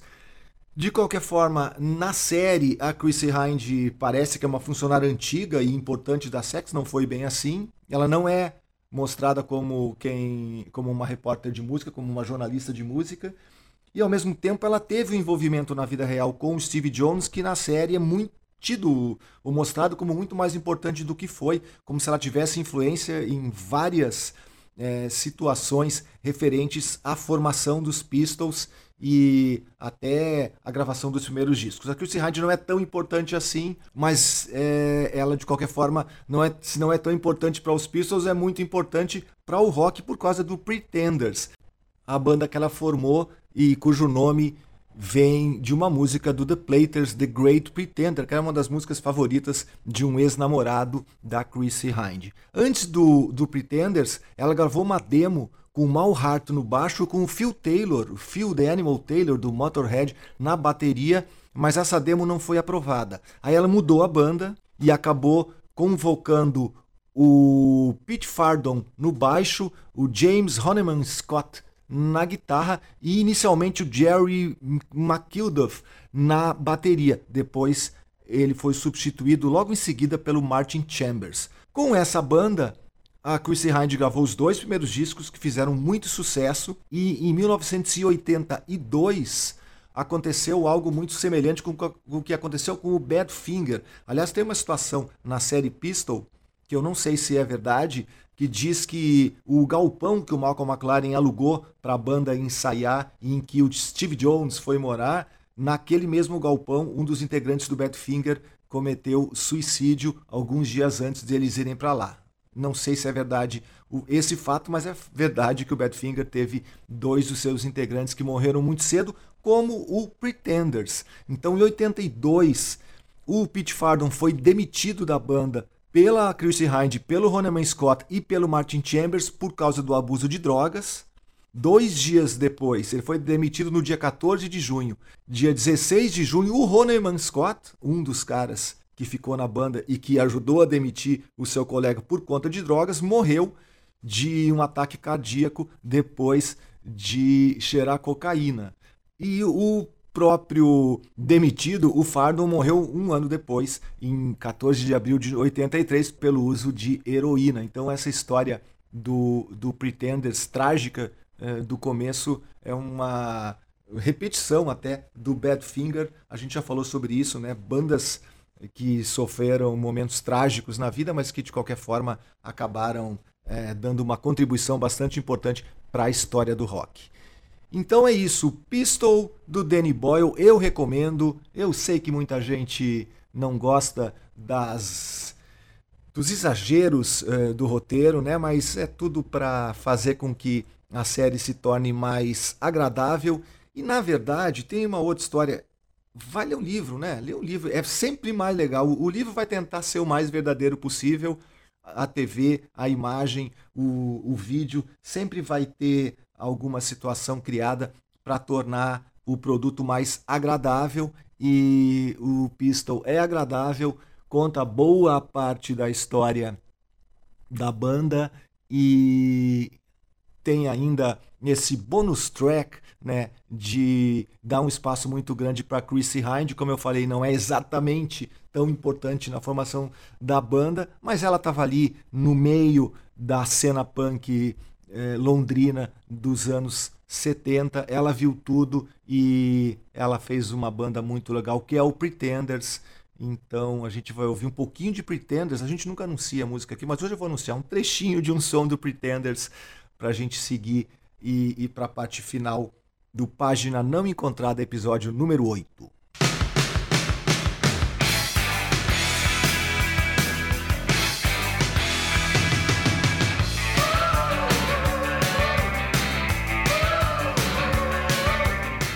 A Chrissy Hind é uma, uma, uma, pessoa incrível, né? Esse, ela tem, tem uma biografia que eu tá na minha lista para comprar há séculos e acho que depois de hoje serei compelido a, a comprar essa biografia da, da, da Chrissy.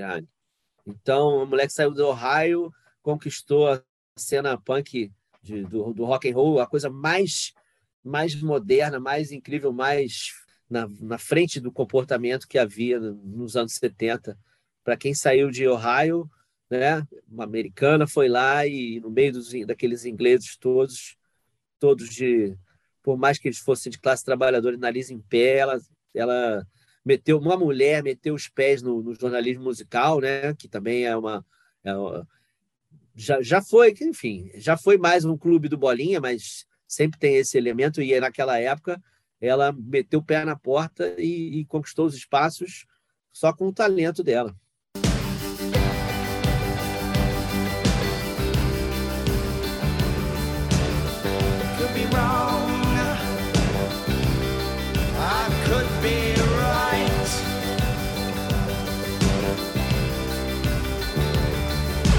Já que contaram experiências de Sex Pistols ao vivo, de Sex Pistols não, do, é, de Sex Pistols ao vivo, eu, eu lembro quando vi, eu vi Sex Pistols ao vivo no close-up na Praça da Apoteose, mas eu, eu tive uma experiência incrível, foi que em 1987, quando eu era um teenager ainda, eu pude ver o Public Image, o Pio, ao vivo no Canecão, um show antológico, e que assim como o Pablo estava lá, é, é, era uma obrigação você ser irreverente com o, o, os, os, caras do punk rock, né? Era uma obrigação você sacanear eles e tratar eles de uma maneira, digamos assim, mal educada, né?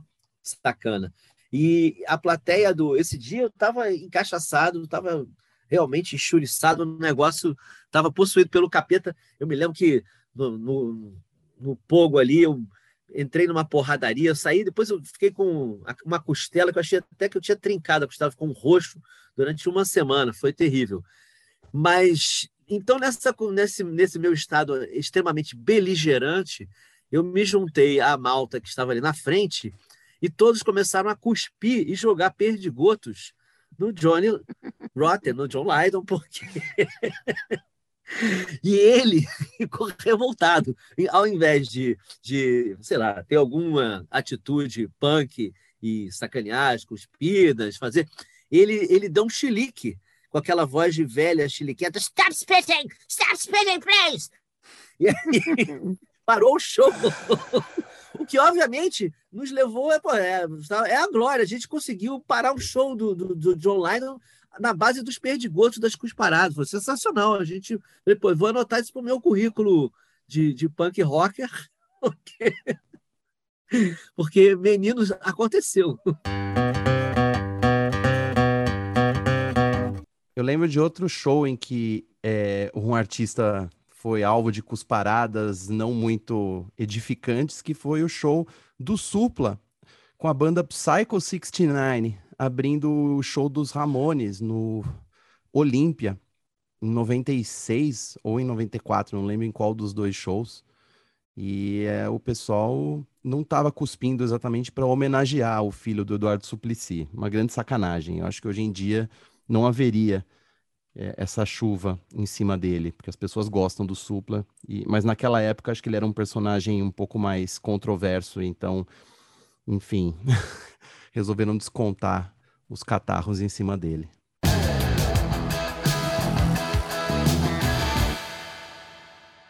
Então ficamos assim, do rastapé aos perdigotos, encerramos mais uma edição do Página Não Encontrada, o episódio número 8. Espero que vocês tenham gostado, divulguem nas suas redes sociais e semana que vem a gente volta com mais uma edição deste podcast que dá uma revistada na música.